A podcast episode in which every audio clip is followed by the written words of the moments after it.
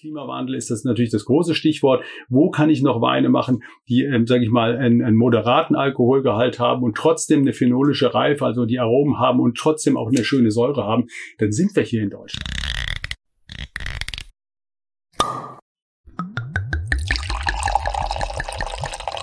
Hallo und herzlich willkommen bei Wein verkauft, dem Fachpodcast der Weinbranche.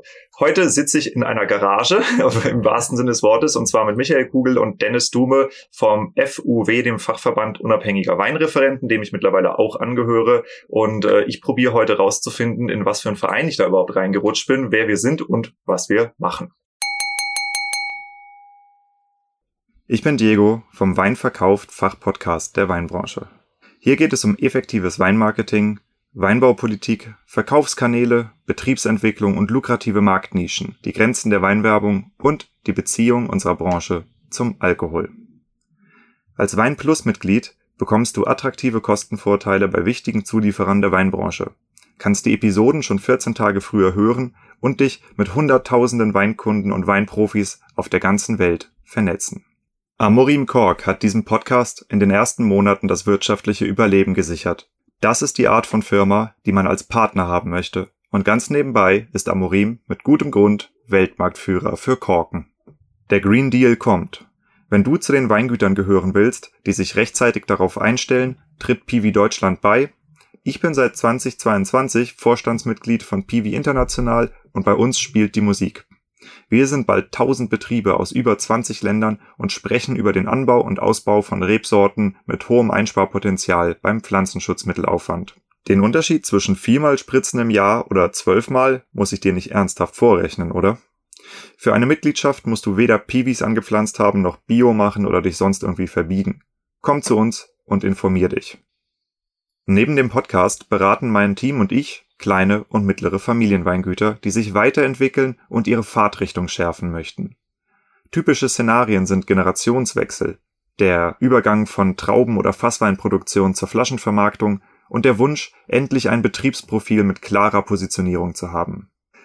Du bekommst von uns einen realistischen Betriebsentwicklungsplan, der zu 100 Prozent auf deinen betrieblichen Gegebenheiten aufbaut.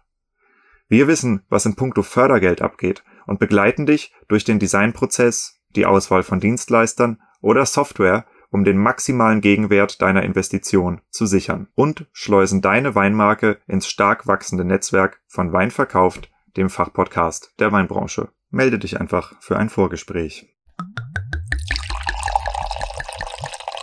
Gut, ich würde sagen, wir fangen einfach mal kurz an, äh, damit, dass wir rausfinden, mit wem ich hier eigentlich im Raum sitze. Michael, du schaust mich gerade so belustigt an. ja, weil du anmoderiert hast, wir sitzen hier in einer Garage. Ich finde, das nochmal müsste ein Wort mehr darüber verlieren, weil wir sind hier mitten zwischen historischen Landmaschinen, also Traktoren, weil nämlich unser Gastgeber die sammelt. Und ich finde das so großartig, dass wir hier so eine Kulisse haben. Hier stehen sowas wie 14 alte Traktoren rum. Ja, ne? Aber 30. 30. Über 30, oder? Hast du gezählt? Nee, draußen. Ach, draußen stehen auch noch. Wahnsinn. Ja. Also, Michael Kugel war die erste Stimme. Dennis, meld du dich nochmal zu Wort. ja. Mein Name ist Dennis. Freue mich, dass ich hier bin. Vielen Dank, Dio. Ja, vielen Dank, dass ihr so spontan auch dazu bereit seid, äh, hier so zwischen Tür und Angel aufzuzeichnen. Äh, für diejenigen, die sich mal über die Störgeräusche beschweren, äh, das, was hier klickt, ist ein Bewegungsmelder hinter mir, aber ich glaube, es ist verzeihlich. Vor allem, ich löse ihn selber aus. Das ist das Problem an der Sache. Wir gucken mal kurz, ob wir den auskriegen. Und tatsächlich konnte Michael jetzt gerade die Aufnahme retten, indem er einfach den Stecker gezogen hat. Mann, das ist gut. Einmal mit Profis arbeiten hier.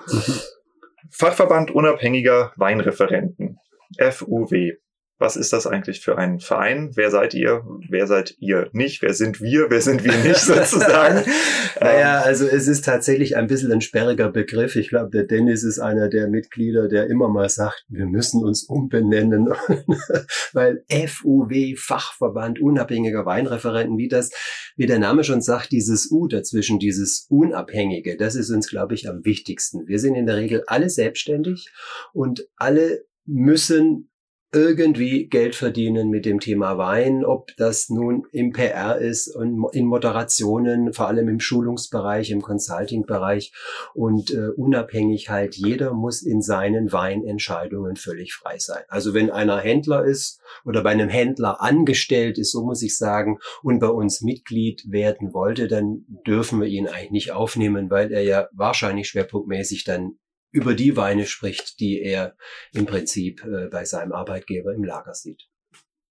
Wie ist denn der FUB entstanden?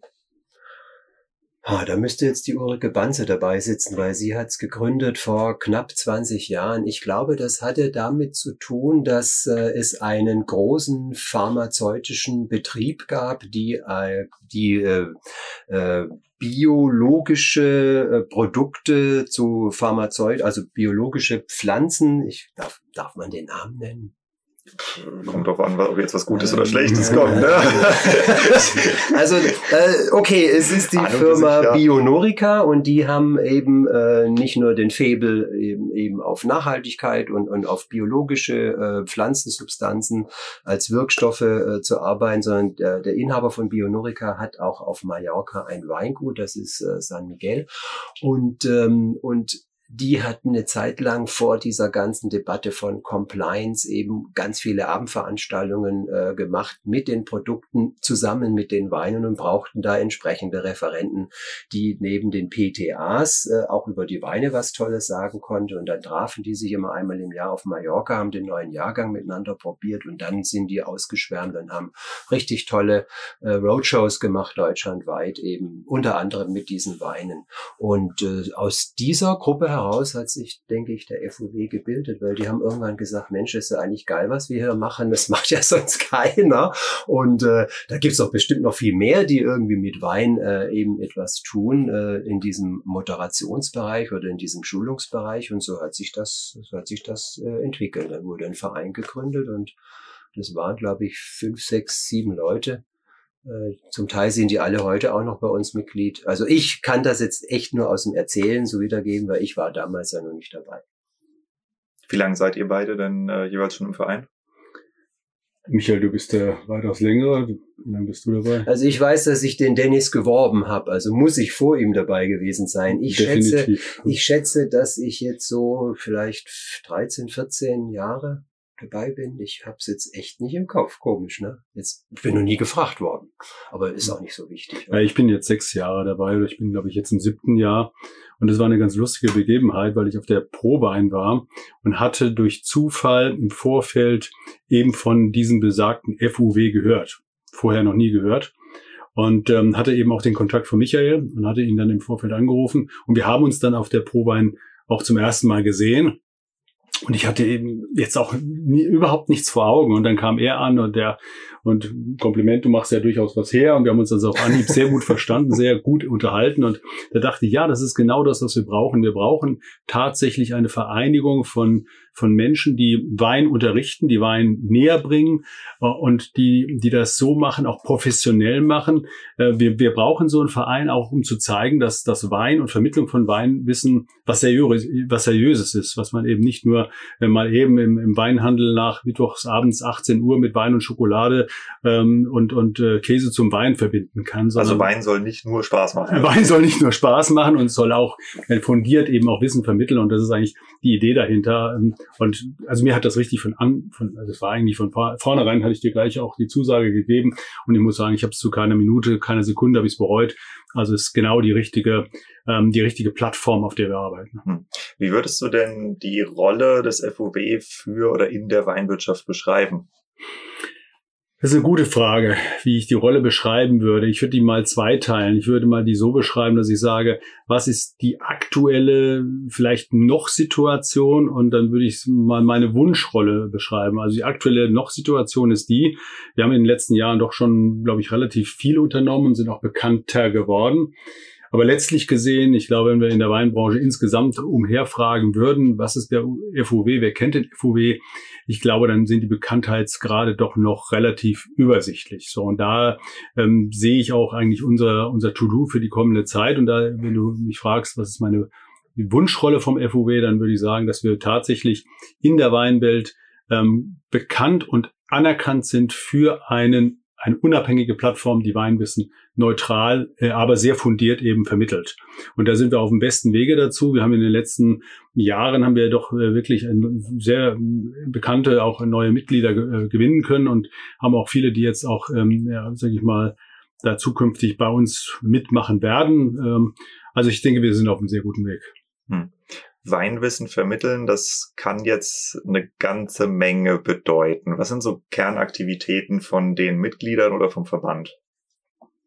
Ich würde gerne noch eine Ergänzung zu Dennis machen wollen, wer wir sind. Wir sind ganz bestimmt Ambassadore zu ganz vielen Produkten weil wir setzen ja in unseren Schulungen auch Produkte ein und machen dafür sehr unabhängig im Prinzip auch Werbung, weil wir davon überzeugt sind. Und am Ende schließt sich da ein Kreis hin zur Händlerschaft, weil unsere Klientel ist, also meine Klientel ist grundsätzlich aus dem Lebensmitteleinzelhandel und ich habe da schon wirklich sehr viele Erzeuger mit den bekannten großen Labels in Deutschland zusammengebracht.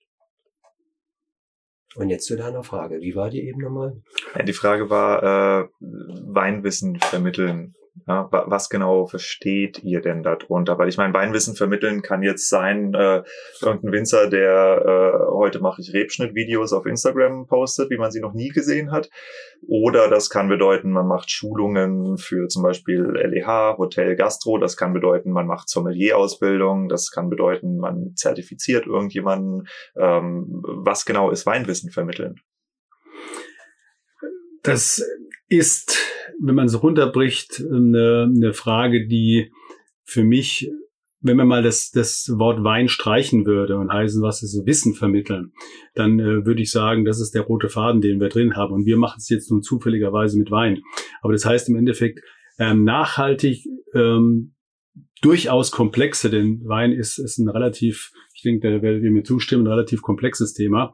Ähm, Wein ähm, Wissen so zu vermitteln, dass es nachhaltig äh, vermittelt wird, also den, den Teilnehmern.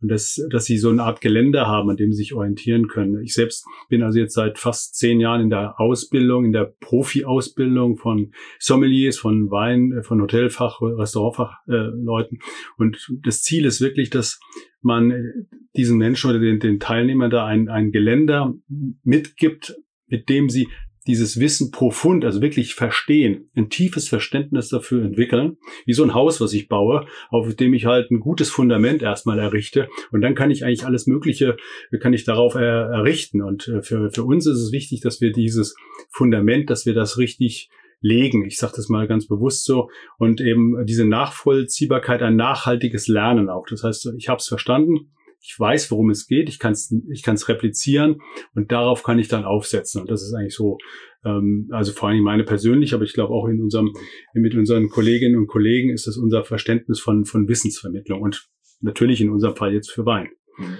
Bei mir ist es dann noch so, also ich gebe dem Dennis vollkommen recht, bei mir ist es dann aber noch so, dass ich ja gerade mit einer Klientel aus dem Lebensmitteleinzelhandel zu tun habe. Das sind dann Mitarbeiter, die nicht immer alle freiwillig bei mir im Seminar Das wollte ich gerade fragen, weil Und wenn ich berichten kann, dann habe ich, muss ich ein Interesse mitbringen. Wenn jetzt mein Arbeitgeber mich in so eine Schulung reinsetzt, dann ja. Ja, dann ähm, äh, ich habe da, ich habe da so meine Methode, wie ich dann gleich in der Kennenlernrunde mal abfragen kann oder wie ich es herausfinden kann, äh, wie viel Bock die da drauf haben, jetzt mit mir Wein zu lernen. Und ich habe dann tatsächlich so einen Sport, das ist schon viele, viele Jahre her, dass ich das mal so entwickelt habe. Ich habe ja so eine Leidenschaft in mir und ich habe da auch voll Bock jetzt mit den Leuten was mit Wein zu machen. Und mein Anspruch ist es, dass die am Ende des Tages nach Hause gehen und sagen, ach Mensch, das war ja jetzt doch eine ganz tolle Veranstaltung und ich wusste gar nicht, dass Wein so, dass Wein so spannend sein kann. Und, und wenn die dann dranbleiben, dass sie von alleine äh, sich plötzlich für das Produkt interessieren, dann habe ich einen guten Job gemacht. Also ich, da stimme ich dir absolut überein. Also das Schöne ist eigentlich dann hinterher am Ende so eines solchen Seminares oder eines, eines gewissen Zeitraumes der, des, des Miteinander äh, lernen dürfens, ähm, dieses Gefühl zu haben, man hat die begeistert, man hat denen wirklich was mitgegeben. Die sind jetzt wirklich Feuer und Flamme und mhm. das ist das, was mich auch jeden Tag wieder neu erfüllt und, und jeden Tag neu motiviert. Also eine der offensichtlichen Fragen, die ich jetzt auch im Interesse meines Publikums äh, stellen muss, wenn ich jetzt Winzer wäre, was bringt mir die Existenz des FUWs? Seid ihr ein Werbekanal? Seid ihr ein Vertriebskanal? Äh, seid ihr einfach nur in Anführungszeichen Leute, die Weinwissen vermitteln? Oder wärt ihr auch einsatzfähig im Sinne von Öffnen von Distributionskanälen? In unbedingt. Also Weil das ist die Frage, die hier sehr groß im Raum mitschwingt. Ja, also natürlich. der FUW, die, die Plattform FUW, eingetragener Verein, also EV, das ist jetzt erstmal ähm, die Plattform, wo wir intern uns treffen, wo wir uns versammeln können, wo wir uns austauschen, vor allem fachlich und kollegial austauschen. Aber wir haben noch eine Marke, das ist die Weinreferenten, nennt sich die Marke, also eine Marke des, des FUWs. Das ist entstanden in den, im ersten Corona-Jahr, als uns allen die Jobs weggefallen sind. Plötzlich waren wir arbeitslos und das in der Selbstständigkeit. Das war dann gar nicht so lustig. Und dann haben wir überlegt, Mensch, was ist denn die Stärke? Und haben uns mal zusammengesetzt und festgestellt, wenn wir alle FUWler an einen Tisch setzen, dann haben wir eine unfassbare Kompetenz, weil ja jeder von uns eine Kernkompetenz hat, die kein anderer am Tisch hat. Und wenn man das zusammenpackt, dann sind wir ja Weltmeister in allen Bereichen. Und das, so kam dann die Idee, äh, äh dass wir eine Vermarktungsplattform äh, gegründet haben. Die nennt sich dann nicht FUW, sondern die Weinreferenten. Und darüber äh, freuen wir uns natürlich, wenn wir dann Kontakte kriegen zu den Erzeugern und einfach auch für die Erzeuger zum Beispiel PR machen können. Ob das auf einer Messe ist, dass wir da stehen und eben den ne, über den Erzeuger sprechen oder die Weine entsprechend mit in Szene setzen oder äh, auch das Thema Consulting fällt dann da mit rein, weil wir natürlich auch viele Mitglieder haben, die eben sehr gut in der Beratung sind. Und weil wir eben auch sehr stark im Handel aufgestellt sind, ergibt sich das natürlich, dass wir da auch den Handel mit Erzeugern zusammenbringen. Also das ist ja mein Thema schon immer gewesen. Was sind denn so die Profile der Weingüter, für die das gut funktioniert? Weil wenn ich jetzt über Handel nachdenke, ähm, gerade wenn du halt im LEH oder im im Discount unterwegs bist, da musst du schon ein paar Flaschen drehen. Also das ist ja nicht unüblich, dass dann eher sechsstellige äh, Produktionsvolumina ein, in einer Charge vorhanden sein müssen. Also das, das klingt für mich jetzt eher mal nach Rheinhessen oder Großkellerei oder Fasswein. Nee, du denkst jetzt auf zentrale Ebene. Das wäre natürlich, das ist jetzt auch nicht mein Thema. Also wenn man jetzt zum Beispiel bei einer Edeka ins Zentrallager gehen will, dann... Okay, dann, dann, dann, dann denke ich auf Strecke. ja, also wir müssen tatsächlich auf Strecke denken denken. Und es gibt ja, ähm, äh, bleiben wir nur bei der Marke Edeka, ist ja auch der äh, größte in Deutschland, der größte LEH. Da gibt es ja sehr, sehr viele äh, einzelne Marktstandorte, die Inhaber geführt sind. Und wenn da der Inhaber tatsächlich eine Weinaffinität hat, das sieht man ja auch den Weinabteilungen an, dann ist das auch der richtige Nährboden, wo wir als äh, die Weinreferenten mit ins Spiel kommen, weil den Leuten helfen wir, die Weinabteilung in Relaunch zu bringen. Wir können die super gut beraten, was sie eben aus ihrer Weinabteilung noch machen können. Wir helfen äh, äh, bei der Sortimentspolitik, äh, dass nicht eben noch der 33. Dornfelder mhm. im Regal steht, sondern dass möglichst die Hälfte davon rausfliegt und Platz für andere Produkte äh, geschaffen werden. Äh, wir sind dann eben auch für diese Marktstandorte da, um Kundenevents im Markt zu etablieren. Also auch das ist dann unser Geschäft, wenn so ein Genussclub entstehen soll hm. von, von Stammkunden, die regelmäßig in dieser Weinabteilung dann eben auch Spaß haben wollen. Und äh, das wären so diese Klassiker, wo wir tatsächlich dann die Erzeuger in die Märkte reinbringen.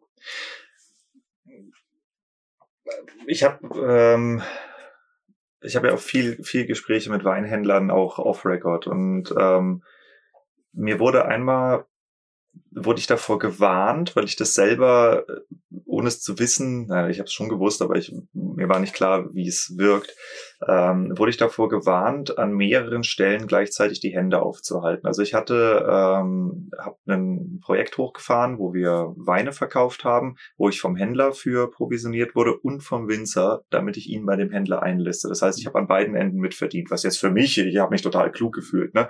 Ist das nicht ein Interessenskonflikt, in den der äh, FUW im Grunde auch reinkommt, wenn ihr als Berater gebucht werdet und aber auch eventuell von den Winzern für den Kontakt. Ja, aber das ist eine Haltung und das hat auch was mit Ethik zu tun. Und ich arbeite eben für den, der mich bezahlt. Und der bezahlt mich, dass ich ihn unabhängig berate. Und wenn das so ist, dass ich vom Kaufmann mein Honorar bekomme, ja. dann mache ich ihm Vorschläge aus der Erzeugerschaft und äh, probiere das auch mit ihm durch. Ich werde das für und wieder mit ihm äh, besprechen, weil es hat ja auch was mit Rahmenbedingungen zu tun, mit Kulanz, mit Liefermengen, äh, äh, Mindestmengen und ganz vieles eben mehr.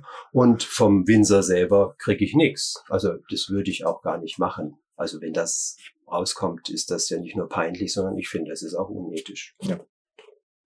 Also das wäre halt so eine der, der großen Fragen, die ich mir stelle, weil ähm, es ist definitiv so, dass die Angebote kommen. Also mir geht das auch nicht anders. Ich werde äh, ständig von allen Seiten zugebombt mit allen möglichen Provisionsvorschlägen.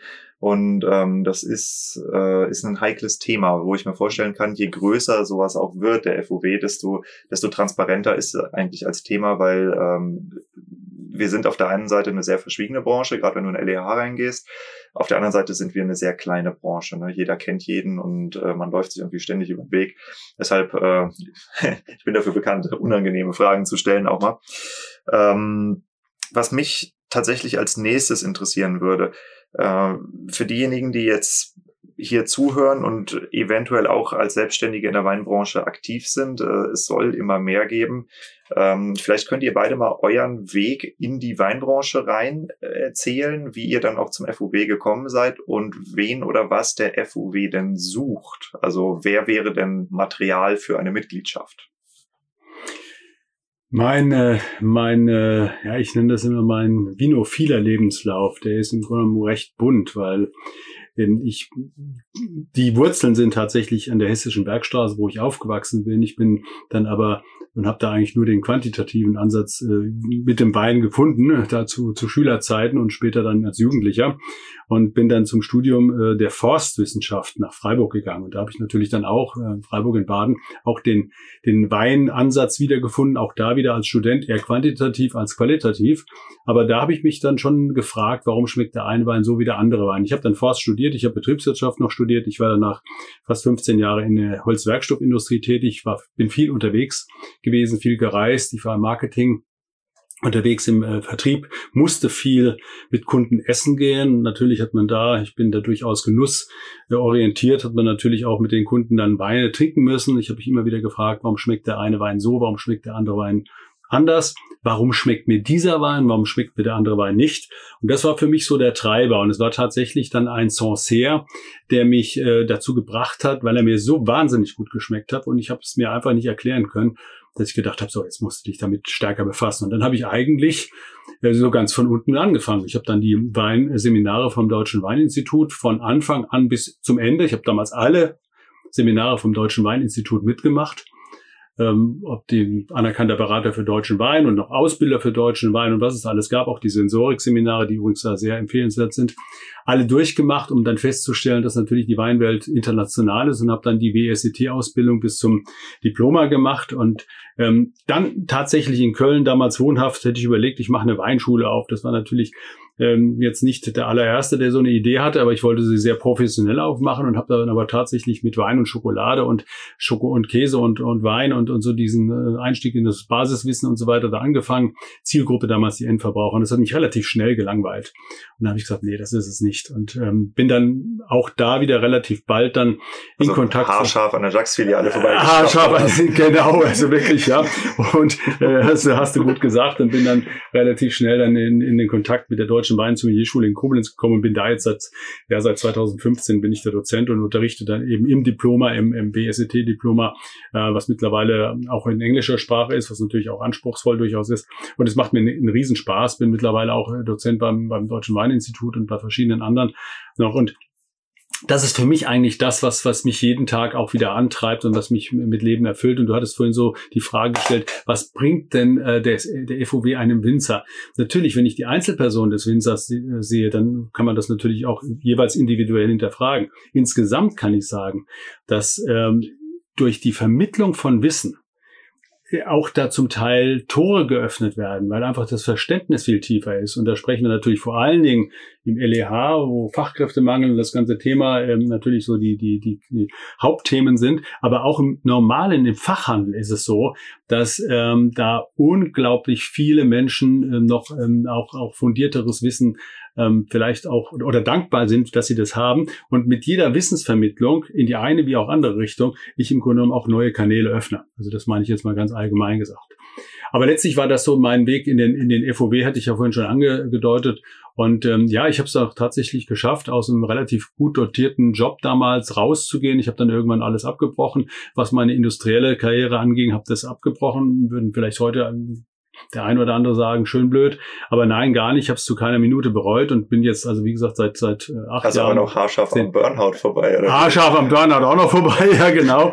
Und äh, nein, äh, und, und muss echt sagen, also mir macht das wirklich einen, einen uh, unglaublichen Spaß und ich sehe da auch, ein, auch noch ein, ein gewaltiges Potenzial, was wir da haben.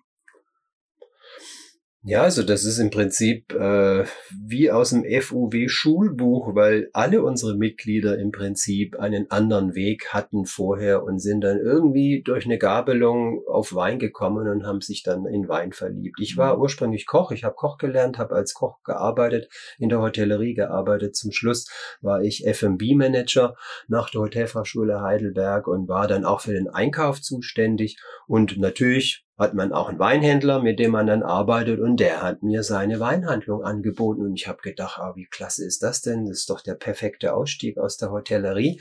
Ich bleib trotzdem der Branche natürlich verbunden, weil ich ja ganz viele Hotel- und Gastronomen als Kunden hatte und ich habe dann sehr erfolgreich dieses äh, Weinhandelshaus äh, ausbauen können und äh, ja, und da hat man dann erst richtig was über Wein gelernt, wenn man dann die Winzer besucht, wenn man die Weinregionen weltweit besucht. Und das ist ja eben so ein Thema Learning by Doing und mit jedem weiteren Glas mit jedem weiteren Winzergespräch oder mit jeder weiteren Weinreise äh, wird man immer tiefer und tiefer in diese Weinwelt hineingezogen und dann ist man irgendwie Teil davon und man will nie wieder was anderes machen. Man kann auch nichts mehr anderes. Ja, man kann man, ist wie genau. so ein, wie so Aber, positiver Virus, so der einem ja. Und wenn ich so an, an unsere Mitglieder denke, wir sind ja nicht viel, aktuell sind wir 31 Vollmitglieder, wir haben noch ein paar Alumnis und, und auch etliche Förderer, aber wenn ich so in diese diese Vollmitgliedschaft reingucke, da gibt's ganz viele, was heißt viele, vier, fünf, die sind Bankier gewesen, Banker, die hatten, hätten sicherlich auch eine tolle Karriere machen können und haben ohne Ende Geld verdient und sind irgendwie am Wein hängen geblieben.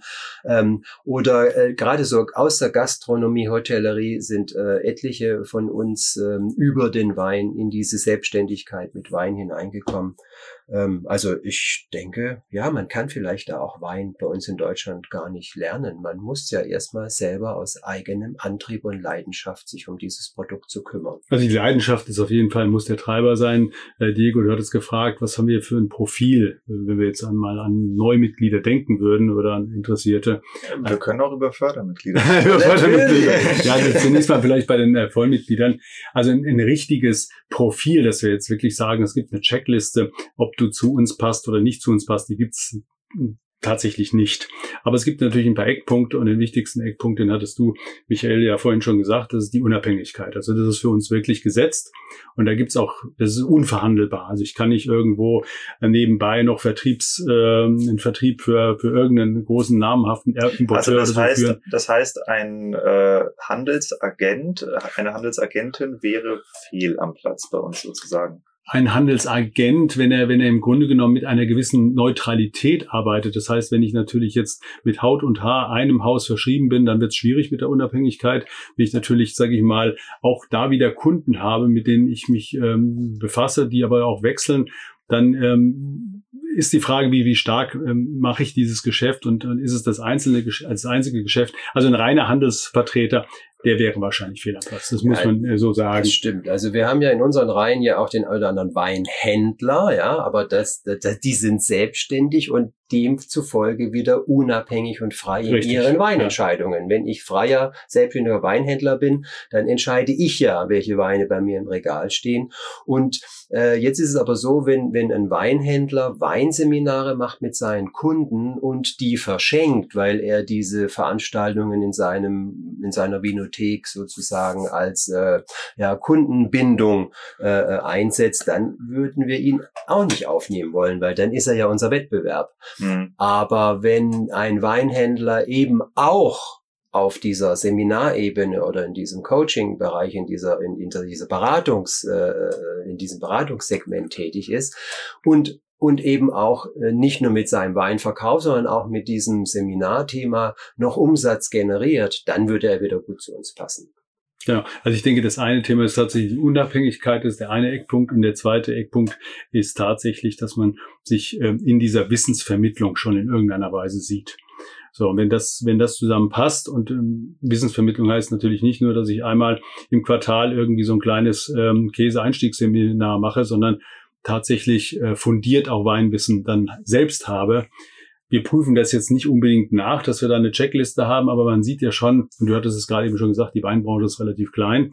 Also man sieht ja schon, ob derjenige dann, wo er tätig ist, was er bisher gemacht hat, welche Kontakte er hat und das gibt dann eigentlich ein ganz gutes Bild. Ja.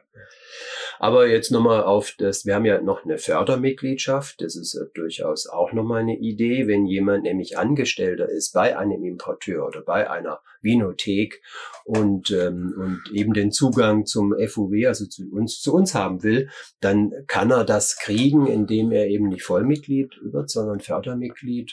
Und das ist auch ein etwas vergünstigter Beitrag. Und äh, die Leute finden wir auch toll, weil die äh, kommen dann zum Teil auch mit zu unseren Weinreisen oder zu unseren Weinveranstaltungen und es können ja nie alle Mitglieder kommen und ich habe eben gesagt, mit 31 Mitgliedern sind wir ja ein sehr kleiner Kreis. Hm. Und, ähm, und es macht uns schon auch Freude, wenn der oder andere Externe dann dabei ist und dann hinterher sagt, ach Mensch, klasse, ihr seid echt coole Typen und das, was ihr macht, finde ich großartig und wie kann ich bei euch bleiben und dann bieten wir dem an. Dann soll er eben Fördermitglied werden. Es gibt aber auch ähm, unternehmerische Sponsorings, oder? Das ist aber was anderes. Das sind auch Fördermitglieder, aber das ist dann auf eine andere Stufe gestellt, weil da geht es dann tatsächlich darum, dass wir unterstützt werden in unseren Vorhaben, weil wir machen ja selber auch Fortbildung. Äh, es ist ja so, dass der FUW äh, für seine Mitglieder auch etwas bieten möchte. Das geht eben nicht nur darum, dass wir uns treffen und austauschen und nett und kollegial miteinander umgehen. Ich krieg noch eine Kiste Cremant, kann das sein? Äh, die müsste doch eigentlich jetzt unterwegs gewesen sein. Also ich habe zumindest die Info irgendwo. Ja, dann frag doch mal da an, wo du die Adresse angegeben okay. hast, ob die die vielleicht angenommen okay. haben. Ja, also das ist so, wir machen ja uns selber auch schlau. Wir bilden uns selber ja regelmäßig regelmäßig weiter. Und eine ganz wichtige Geschichte sind ja unsere Exkursionen und unsere Fachstudienreisen. Und äh, das, was hier heute gerade stattfindet. Also sozusagen, Also heute ne? ist eine Exkursion, ne, kann man so sagen. Also wir waren gerade bei der Küferei Eder und wir gehen jetzt noch zu Scharfenberger und schauen uns mal an, äh, wie die Pressen da funktionieren. Ne? Ja, also das läuft unter Fortbildung Exkursion. Das ist so ein Tag zu einem Thema. Das hat auch ein FOW-Mitglied, der Christian Weißenstein, für uns organisiert, weil er hier aus Bad Dürkheim ursprünglich kommt. Aber einmal im Jahr gibt es dann eben schon eine Fachstudienreise und die sind dann tatsächlich immer etwas sehr Besonderes. Das war Georgien jetzt dieses Jahr. Das war dieses Jahr Georgien, die erste Maiwoche. Letztes Jahr waren Schweiz. wir in der Schweiz und das war auch tatsächlich was Besonderes. Also man denkt immer, Schweiz ist doch so nah, kennt jeder. Nein, aber wir haben wirklich das Who is Who des Schweizer Weinbaus getroffen, hm. großartige Gespräche geführt, tolle Leute kennengelernt. Uns werden ja als Fachverband gerade im Ausland, äh, man hat ja immer im Ausland ein besseres Standing wie im Inland, das ist ja das Merkwürdige. Ja, das der Prophet im einen Lande, ja, der taugt nichts, aber wenn wir ins Ausland gehen, dann sind die schon ziemlich gut auf uns vorbereitet. The Germans are coming. Ja, und, ja, und die Schweizer, die haben uns die Türen aufgemacht, wo sonst keiner reinkommt und wir haben da unfassbar großartige Sachen getrunken kennengelernt. Ja, aber wisst ihr, woran das liegt? Das liegt daran, dass Deutschland so ein starker Importmarkt ist, weil wir ja. das ja nicht auf die Reihe kriegen, dass die Deutschen deutschen Wein trinken. Mhm. Und äh, damit würde ich auch mal in, in ein Thema überleiten. Ähm, vielleicht könnt ihr da ein paar kluge Gedanken zu loswerden. Ich war letzten, wann war das? Letzten Februar war ich in Bordeaux und habe für den englischen Podcast uh, The Art of Selling Wine habe ich dort mit dem CUWB, das ist das, die Zentralorganisation, Zentralkomitee der Bordeaux-Winzer, also sowas wie die, das DWI in der Größe, noch viel, viel größer, aber halt nur fürs Bordeaux, ähm, habe ich eine ganze Menge gesprochen und unter anderem auch über die Bordeaux School of Wine. Das ist das, was ihr, glaube ich, äh, im Privaten macht, ist es dort institutionalisiert. Die haben eine riesige Weinschule, wo es halt äh, Fachschulungen gibt, wo es Privatschulungen gibt, also für äh, Endkunden, für Gewerbliche, für was auch immer. Die haben, glaube ich, mittlerweile über eine Viertelmillion Bordeaux Ambassadors ausgebildet oder sowas. Es ist riesig, wie groß die sind. Und ähm, gut, die müssen auch eine ganze Menge äh, eine ganze Menge Menge mhm. vermarkten, um es mhm. mal so zu sagen. Ne? Ähm, sowas ist in Deutschland ja nicht ganz so institutionalisiert, um es mal so vorsichtig diplomatisch zu sagen, beziehungsweise die Institutionen, die wir haben, sind in der Weinbranche auch äh, teilweise sehr kontrovers gesehen, insbesondere das DWI, äh, Mittel des Weinfonds, wie die verwendet werden, was beworben wird und so. Ähm, da gibt's schon äh, Pros und Kontras, die man da in dieser Diskussion aufführen kann. Ähm, eine Frage, die ich mir jetzt immer mal wieder stelle, gerade wenn ich auch reise, also ich war jetzt unabhängig von euch, glaube ich, eine Woche später in Georgien, ich sehe mit immer mehr wachem Auge die, den Nationalstolz, der sich am eigenen Wein entlebt sozusagen. Also dieses, äh, du gehst nach Georgien und du wirst dort gefragt, ob du Georgian Style oder European Style Wine ja, haben stimmt. willst. Und European Style Wine haben die für die Touristen, die, denen du keinen Amphorenwein zumuten kannst. Aber die Georgier alle, bitte, die trinken Wein, der ist oxidiert, der darf braun sein, der muss braun sein, mhm. der ist bitter. Ja, geh nach Kroatien, äh, da wird der Wein so produziert, dass er, wenn der neue Wein abgefüllt ist, ausgetrunken sein muss. Aber da ist auch kein Schwefel dran. Das Zeug wird braun, das sind halt Naturprodukte. Und und äh, die haben, das sind Produkte, die wirklich einen eigenen regionaltypischen Charakter haben. Das, was die deutschen Winzer immer gerne erzählen, aber in Wirklichkeit schmeckt nach AP-Nummer der meiste Wein nach Kaltgäraromen mit Kohlensäure. Das, wofür du gesteinigt werden würdest in ganz vielen anderen Ländern, ja, wo die sagen, der Wein soll nach Wein schmecken und nicht nach Saft. wir machen hier das andere. Ähm, meine Theorie ist, wir haben es ein bisschen verpasst, ich weiß nicht, ob verpasst oder verlernt oder vielleicht hatten wir es nie, eine deutsche Weinstilistik auszubilden und äh, probieren, aber jetzt gerade hier in der Pfalz sieht man es ja auch mit großem Erfolg tatsächlich. Wir probieren internationale Geschmacksrichtungen Geschmackstypen zu imitieren. Auch wir schmecken so nach Frankreich. Wir sind günstiger als das Chablis, günstiger als das Burgund, aber genauso gut. Äh, das gleiche auch mit Grauburgunder, Pinot Grigio. Dann frage ich mich aus Konsumentensicht, ja, warum soll ich da nicht gleich zum, zum Original greifen, wenn ich den Pinot Grigio doch für 2,99 hier im LEH in guter Qualität kriege? Warum soll ich einen Grauburgunder von hier kaufen, der das Dreifache kostet und vielleicht genauso schmeckt? Und das ist ja eins der Hauptprobleme und auch eins der Haupt, einer der Hauptgründe, warum die Leute im Ausland euch uns so mit offenen Armen willkommen heißen, weil wir Deutschen sehr, sehr starker Exportmarkt für Italiener, für Schweizer, für Franzosen, für Spanier, für Australier, für Import. alle. Äh, also aus Import. deren Sicht Export, aus ja, unserer Sicht Importmarkt sind, während die anderen Länder wesentlich protektiver sind und wesentlich mehr ihren eigenen Wein konsumieren. Was können wir hier in Deutschland machen, dass sich das ändert? Und welche Rolle könnte der FUW darin auch spielen, den deutschen Wein zu pushen bei Deutschen? Ja, vielleicht darf ich da mal, weil es tatsächlich ein Thema ist, dass ich über die Frage ich mir auch schon lange gestellt habe. Warum ist das so? Und ähm, ich denke, es sind, sind mehrere Gründe, die dafür eine, eine Rolle spielen. Eine Rolle ist sicherlich zunächst mal die Größe von Deutschland. Wir sind nun mal, wir sind also gemessen an internationalen Weinländern sind wir sind wir ein mittleres Land oder fast eher klein zu nennen, das ist klar. Aber wenn wir uns jetzt mal auf unseren 100.000 Hektar oder ein bisschen mehr sind wir ja, unsere Strukturen angucken, dann sind die ja schon sehr unterschiedlich. Das heißt, wir haben von den großen äh, Kellereien und Abfüllbetrieben dann über die Genossenschaften bis hin zu den kleinen Winzern ähm, und natürlich auch mittlerweile Gott sei Dank auch viel mehr Flaschenweinvermarkter, äh, haben wir ja eigentlich, sind wir ja kunterbunt gemischt. Und das ist natürlich auch gleichzeitig die Herausforderung, die, sage ich mal, unsere Repräsentanz, nämlich das DWI hat. Sie muss ja alle die unter einen Hut bringen. Und ich denke, das ist ohnehin schon eine, eine, eine Riesenaufgabe.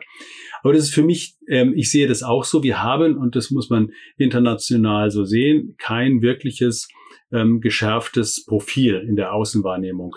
Ähm, das kommt, das mag auch aus unserer Geschichte kommen, dass wir eigentlich, wenn ich mal die Weine uns angucke, ich sage nur mal Stichwort die Frauenmilch, ähm, da haben wir uns ja doch relativ die Märkte oder die Märkte haben wir einen, einen gewissen einen gewissen Deutschland-Image haben wir den Märkten gegeben. Das, was die unter deutschem Wein verstehen. Da haben wir heute noch zum Teil dran zu knabbern. Das ist ein Thema.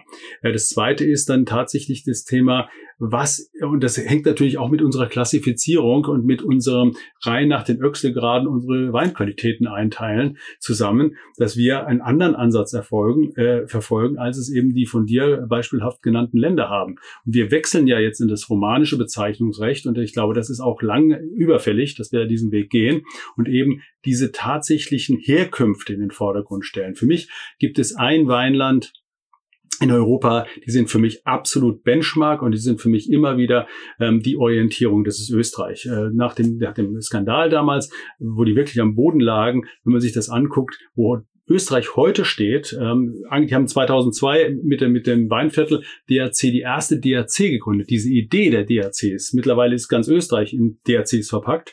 Eine DRC kennzeichnet eine klare Stilistik. So, und die ist, und die ist eine eigene Stilistik.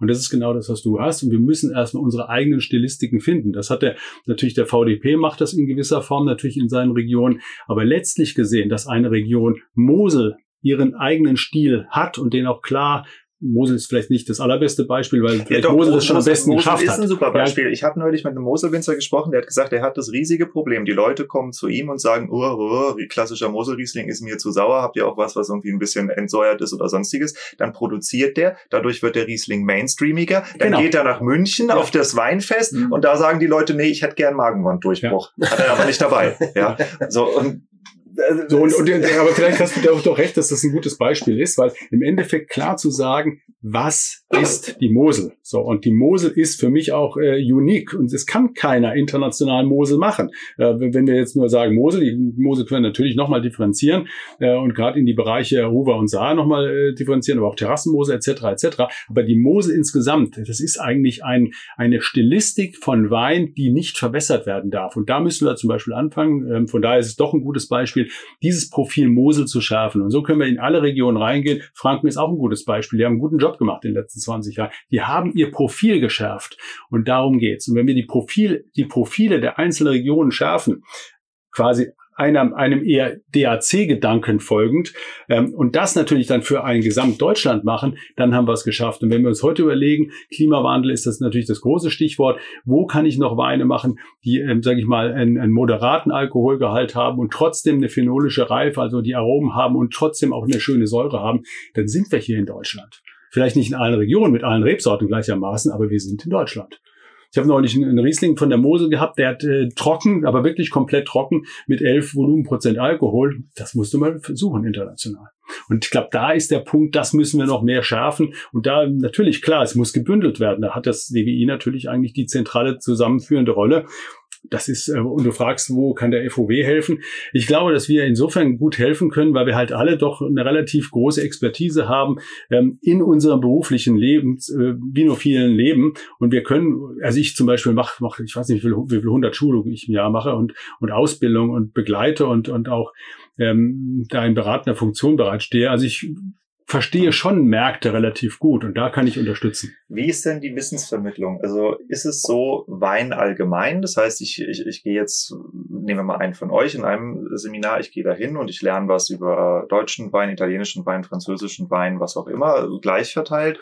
Oder ist es so, dass ich auch primär was über deutschen Wein lerne? Weil das ist, glaube ich, der Unterschied zur Weinwissensvermittlung in anderen Ländern. Also wenn ich im Bordeaux bin, da muss ich sehr lange suchen und sehr tief graben, um überhaupt mal was über das Languedoc zu erfahren. Ja, und die, also die Landesgrenze zu brechen mit der Weinwissensvermittlung, das ist nochmal ein ganz anderes Ding. Gut, Frankreich hat auch einen wesentlich stärkeren domestischen Markt, aber das ist genau das, was ja hier alle, äh, wonach alle schreien, bitte mehr Regionalität, bitte mehr Kauf vor Ort, bitte mehr deutscher Wein. Ja, und dann auf der anderen Seite, äh, wenn ich jetzt gerade in irgendwelchen Städten bin, die jetzt nicht äh, typisches Weinbaugebiet bin, äh, sind, und ich spreche mit irgendjemandem über Wein, da kommt ganz oft, ja, nee, deutschen Wein kaufe ich nicht. Nee, mache ich nicht. Und dann frage ich, wann hast du das letzte Mal deutschen Wein getrunken? Ja, das ist 20 Jahre her. Und dann gab es einmal halt ein richtig schlechtes, eine schlechte Erfahrung. Und seitdem wird halt Supermarktware Shiraz irgendwas getrunken oder so. Naja, also wie kommen wir, wie brechen wir das? Zum Glück haben wir ja auch diese vielen Alternativen aus allen Herren Ländern. Da ist ja Deutschland ja wirklich einzigartig aufgestellt. Ne, wir haben ja gerade von Frankreich äh, gehört, da in Bordeaux, da muss man tief graben, bis man mal aus einer anderen Region etwas erfährt.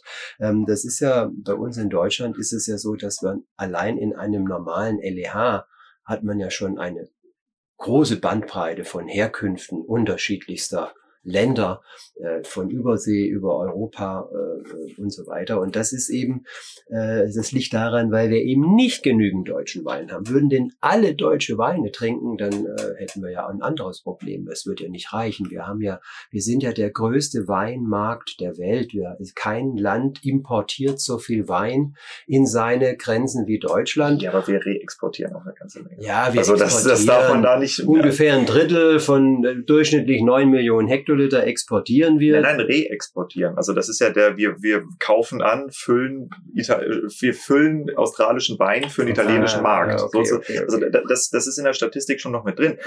Die, die Frage, die ich mir halt stelle, ist ja, ist folgende. Ähm, der Weinkonsum ist da, der deutsche Wein hat bei vielen Menschen, und das ist das, was mir die meisten Winzer nicht glauben, weil die oft nicht aus ihrem Kaff rauskommen und sich, wenn, dann eh nur in Weinregionen bewegen. Bei vielen Menschen, die nicht aus Weinregionen kommen, hat deutscher Wein einen aus den 80ern, so 70ern kommenden, unfassbar schlechten Ruf. Wirklich einen schlechten Ruf. So, ne, kannst du trinken. Und das, äh, da gebe ich dir, das hat sich sicherlich geändert. Ähm, das hat sich sicherlich ähm, in den letzten Jahren äh, regional ganz unterschiedlich äh, geändert. Also ich darf, äh, ich bin jetzt in Berlin normalerweise ansässig und ich darf für Berlin nur sagen, ähm, Berlin ist, was Wein angeht, mittlerweile komplett deutsch. Ja? Also ja, also wir sind, also in, in, wenn du Also in zehn Jahren kommt es dann auch in Hamburg an, oder wie? Nein, also Hamburg äh, hat ja auch dann die, die besten, die besten, äh, die ja. besten aber, aber tatsächlich, ähm, deutscher Wein ist, ist mittlerweile bei der Jugend in den, in den trendigen Weinbars, ähm, in guten Restaurants, in äh, deutschen Restaurants ist, ist der deutsche Wein schon gesetzt. Das ja. muss man schon sagen. Und ich kenne selbst Restaurants, die zum Beispiel nur als Beispiel Champagner von der Karte genommen haben und gesagt, wir können hier mit unseren deutschen Flaschenvergehrern können wir dieses Feld vollständig besetzen, weil wir Top-Leute mittlerweile haben, unglaublich tolle Szene. Aber du hast recht, in der Gesamtheit hat Deutschland, glaube ich, ein immer noch zu, für das, was es liefert, an Deutsch, an Weißwein, aber auch gleichermaßen immer mehr an Rotwein, äh, Stichwort Pinot Noir, ähm, haben wir ein, ein, ein Defizit, ein großes Defizit in der Wissensvermittlung und vor allem in dem Imageaufbau. Ich gebe dir da recht. Und ich glaube, das ist, ein, ein das ist ein, ein, genau der Punkt, und da kommen wir eigentlich jetzt auch wieder ein Stück weit zum, zum FOW und wir kommen zu den Handelsstrukturen in Deutschland. Weil wo kauft der Endverbraucher? Der Endverbraucher kauft ja, wer ist unser größter Weinhändler? Das sind die Discounter. Ja, das sind die Discounter. So, und danach kommt der LEH, also dann kommen die, die, die Reves und Edekas dieser Welt. So, das heißt aber, das sind ja unsere Transporteure, die im, im, unser, der Fachhändler um die Ecke, der ist es nicht, ein kleiner Mann. Aber die genannten, die müssen eigentlich das Wissen vermitteln. Und da sehe ich Grundsätzlich sehe ich schon eine Änderung, denn wenn du mal in die, in die gesagten Discounter gehst, wie viele mittlerweile auch VDP-Betriebe da mit Zweit- und Drittwein oder Abfüllungen da drin sind und auch zu Preispunkten, die du dir für 10 oder 15 Jahren nie für hm, möglich gehalten hättest, ja, 6,99, 7,99, 8,99 und ich glaube, da sind wir auf dem Weg. Aber tatsächlich, für mich ist der Handel der Handel, der, der, die besagten Handelsstrukturen ist für mich nicht nur Händler, sondern auch tatsächlich eine Plattform für die Wissensvermittlung. Und wenn es nur ganz einfach an, ähm, da, damit zusammenhängt, dass ich denen sage, hört mal zu, wenn ihr die Weine aus der Pfalz verkauft, dann hängt doch bitte noch, gibt ein paar Informationen über die Pfalz mit dazu. So, und das, da, ich glaube, das muss, muss die, muss der Weg sein. Und wenn ich heute Abend eingeladen werde, zu Freunden gehe, dass ich mich nicht schäme, wenn ich eine Flasche deutschen Wein dabei habe. Ja, das ist, ich glaube, das ist, das muss der Weg sein. Und da können wir, denke ich, vom FOB unterstützen, weil wir halt genau da die Expertise haben, da auch weiterzubilden. Und am Ende des Tages ist es natürlich die Filiale selbst, die den Wein hat, natürlich irgendwie gesteuert von der Zentrale, aber es ist letztlich gesehen auch der Verkäufer am POS selbst, der natürlich in einem Rewe-Markt oder in einem inhabergeführten Edeka-Markt dann den Endkunden wieder berät. Und ähm, das Interesse an Wein steigt, wenngleich natürlich der Weinkonsum nicht unbedingt steigt, ähm, aber das Interesse, glaube ich, steigt, äh, zumindest mal in so einer Middle-Age-Zielgruppe. Äh, Und die gerne dann auch einem Verkäufer oder einem Berater am Weinregal folgt. So, und wenn der natürlich sagt, hört mal zu, ich habe ja was ganz Tolles, das kommt hier aus Deutschland, darf ich euch mal eine Flasche empfehlen. So, dann und, und da eine Offenheit hat und da auch ein bisschen besseres Wissen hat, ich glaube, dann kann man das, äh, kann man die auch erreichen. Aber es ist natürlich, ich gebe dir recht. Nicht nur kann. Das da erreicht so. man die, da das erreicht man so. die, da gebe ich dir auch Das recht. ist ja genau das, was ich aus den Feedbacks meiner Teilnehmer MitarbeiterInnen kriege. Ich arbeite fast ausschließlich für Mitarbeiter vom LEH und, äh, und ich habe dann gewisse Erfahrgruppen. Wir tauschen uns Wochen, Monate nach einem Seminar immer noch mal aus, was hat funktioniert, was hat nicht funktioniert, weil ich mache ja auch Trainings, nicht nur Fachwissen zum Wein, sondern ich mache auch Trainings. Wie kommuniziere ich, äh, wie verkaufe ich, berate ich, wo hole ich mir Informationen her, wie kann ich einen Post äh, selber generieren und wenn ich eine Expertise äh, schreiben will, wie mache ich das? Also es gibt ja bei uns, bei uns eben auch noch ganz viel Hilfe drumherum, dass die eben erfolgreich erfolgreich mit Wein arbeiten können. Und wenn die angefixt sind und wenn die mal den Unterschied zwischen Marke und Erzeuger oder Gutsabfüllung äh, äh, mal rausgekriegt haben, dann äh, können die das natürlich auch super gut äh, an den Kunden bringen. Und dann haben die auch Erfolg und dann macht ihnen das auch richtig Spaß. Dann würde ich gern äh, nochmal einen anderen Themenbereich aufmachen. Und zwar ähm, mit jetzt mit eurem Wissen aus dem Wiederverkäuferbereich, sei das jetzt Horeca, sei das LDH-Fachhandel. Wie sollte ein zeitgemäß vermarktendes Weingut sich selbst präsentieren? Weil auch da gibt es in Deutschland fundamentale Unterschiede zu dem europäischen Ausland. Gehen wir mal auf die Prowein. Wir gehen in die deutsche Halle. Die ist meistens sehr leger, wenig Leute, die da im Anzug stehen. Ähm, teilweise siehst du auch Winzer so Vollbart Birkenstock, also richtig lässig. Mich persönlich spricht das wesentlich mehr an als den Anzugtragenden. Aber ähm, gehe ich in die italienische Halle, da ist alles peakfein und geleckt. Und äh, das ist für mich, also ich, ich komme mit dem Legeren besser zurecht, weil ich bin selber so drauf. Aber ich bin mir nicht ganz sicher, ob das ein Vorteil oder ein Nachteil ist, wie man sich als Weingut und als Winzer eben dann oder Winzerin selbst präsentieren sollte. Was sind denn aus eurer Schulungserfahrung die Dinge, die den Wiederverkäufern, also ich will ja der, der der am Regal steht, der, der oder die, die am Kunden ist, die müssen von mir erzählen als Winzer. Der Chef muss gar nicht unbedingt von mir erzählen, der muss vielleicht mal die Entscheidung treffen, mich einzukaufen. Aber der, der oder die, die am Kunden ist, der, die muss sich an mich erinnern. Wie, wie mache ich das? Und was sind die Themen, die dort in Erinnerung bleiben tatsächlich? Oder die, die Attribute, die von einem Weingut tatsächlich dann erzählt werden, das, was Eindruck hinterlässt. Was ist das? Also jetzt muss ich erstmal eine ganz andere Geschichte sagen, ähm, warum in die italienischen äh, äh, Stände oder die Italienhalle, die Spanienhalle, warum die äh, Standbesetzer, Besetzerinnen schicker sind. Das hat definitiv nichts mit Wein zu tun, sondern das ist einfach in deren Kultur wichtig, dass man, wenn man businessmäßig unterwegs ist und sich entsprechend aufstellen will, dass man einfach auch den Dresscode passend dazu hat. Und das finde ich per se jetzt erstmal schon mal großartig. Ja, äh, in Deutschland legt man und das weiß man ja, wenn man sich mit Mode und wenn man sich mit äh, ja mit diesem ganzen Thema informelle äh, oder oder äh, nonverbale Kommunikation, so muss man sagen, da ist in Deutschland natürlich das Thema Kleidung ein bisschen anders positioniert. Ja, als der Dresscode Engelbert Strauß halt, ne? Äh, ja, genau. Und äh, wir, die Welt lacht ja über uns, wenn dann noch Socken in Sandalen stecken und wenn man dann auch zu offiziellen Terminen dann doch mit einer kurzen Hose geht. Äh, also, also das hat, glaube ich, nichts mit Wein zu tun, sondern das ist eine Haltung und das hat einfach in deren Gesellschaft eine andere Bedeutung.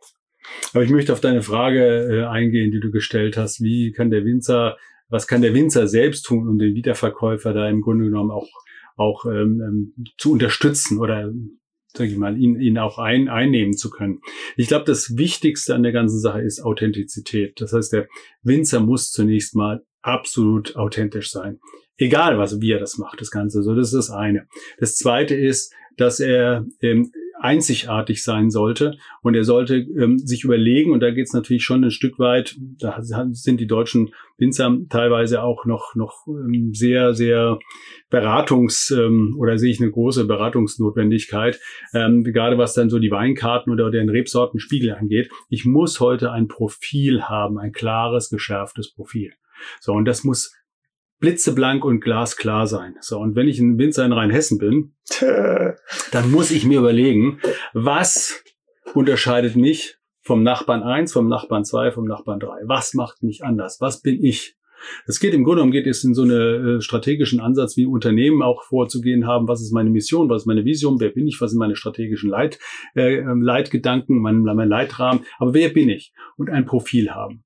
Und das ist ganz, ganz wichtig. Und häufiger ist weniger mehr, dass ich eben, was jetzt gerade bei Rebsorten angeht, ich muss nicht alle Rebsorten weiterfahren konzentriere ich mich auf, äh, auf das Wesentliche. Und für mich, äh, wenn ich mit den mit Menschen dann äh, gerade mit Winzern spreche, Winzerinnen, dann sage ich, sag du mir, wer du bist. Drei bis fünf Sätze. Wer bist du? So, komm zum Punkt. Mach einen Strich drunter. Was ist die Essenz? Wer bist du? So, und versuche das so zu verpacken und das versuche zu vermitteln.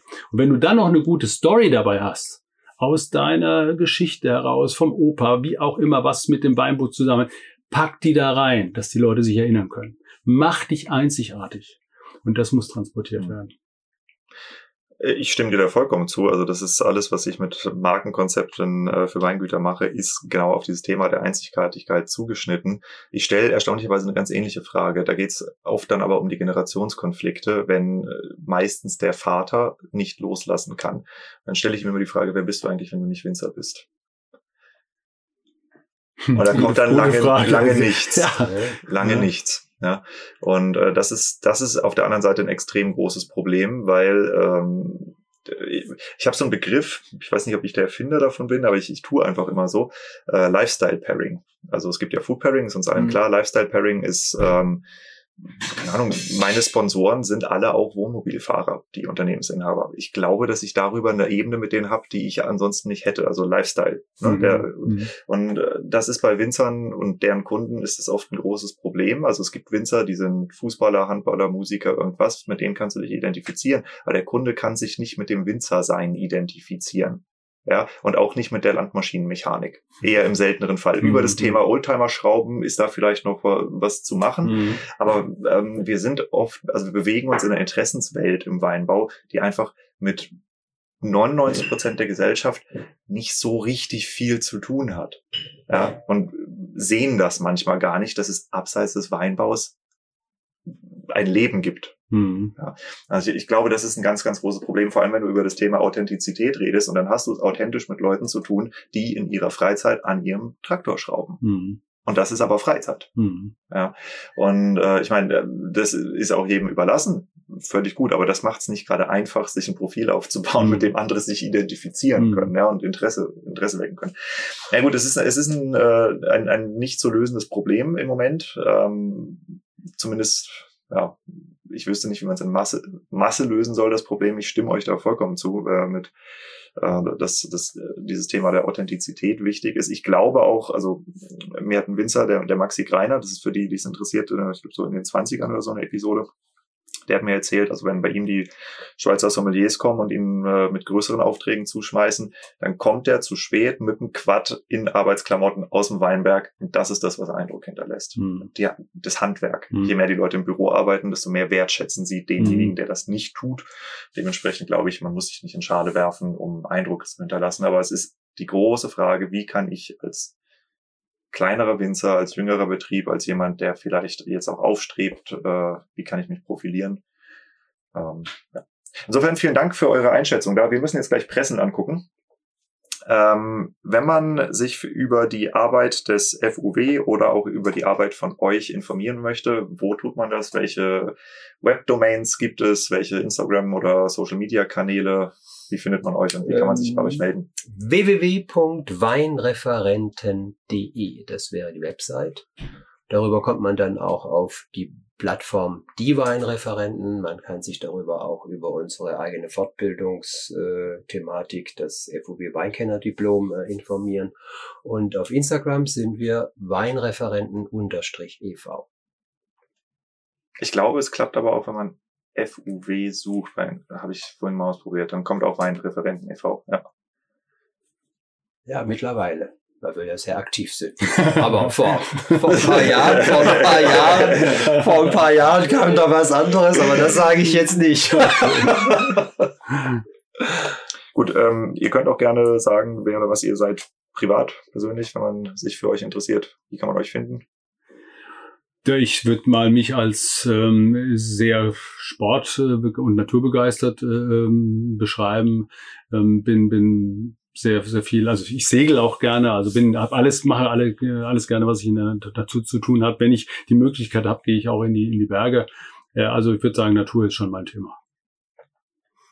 Und natürlich gute Weine in einer guten Weinbar mit guten Leuten. Das ist klar. ich habe mir vor einiger Zeit angewöhnt, dass ich in meinen Seminaren keine klassische Vorstellungsrunde mehr mache, sondern sie schreiben Kärtchen und zwar Hashtags. Und meine Hashtags sind Wasser, Berge, Wandern, oder Wein, Sekt, Hütt. Hütt ist das einzige Bier, was ich trinke. Was ist das? Wo kommt das her? Das kommt aus Kassel und der Brauer ist auch ein Freund von mir, deswegen traue ich mich gar nichts anderes zu trinken, aber das Bier ist auch echt klasse. okay, alles klar. Ich werde es ausprobieren und berichten und äh, vielen Dank, dass ihr euch die Zeit genommen habt. Genau, ich denke, für diejenigen, die hier zuhören, ähm, ihr werdet bestimmt noch ein bisschen was von der Arbeit des FUW mitkriegen, da ich mich jetzt langsam hier auch äh, rein einfuchse, was ihr tut. Äh, ich übernehme wahrscheinlich ein bisschen mehr die Kommunikation in Richtung klassische Produzentenbranche, weil bei mir, glaube ich, nicht so viele Endkonsumenten zuhören. Die müssen schon ziemlich tief in der Materie drinstecken, damit sie sich für das interessieren, um was es hier geht. Aber ich habe mir sagen lassen, die Weinwelt ist voller Freaks. Insofern, so abwegig ist es gar nicht. Dann Vielen Dank und wir gehen jetzt Pressen gucken. Vielen Dank dir. Ja, bin auf die Pressen gespannt.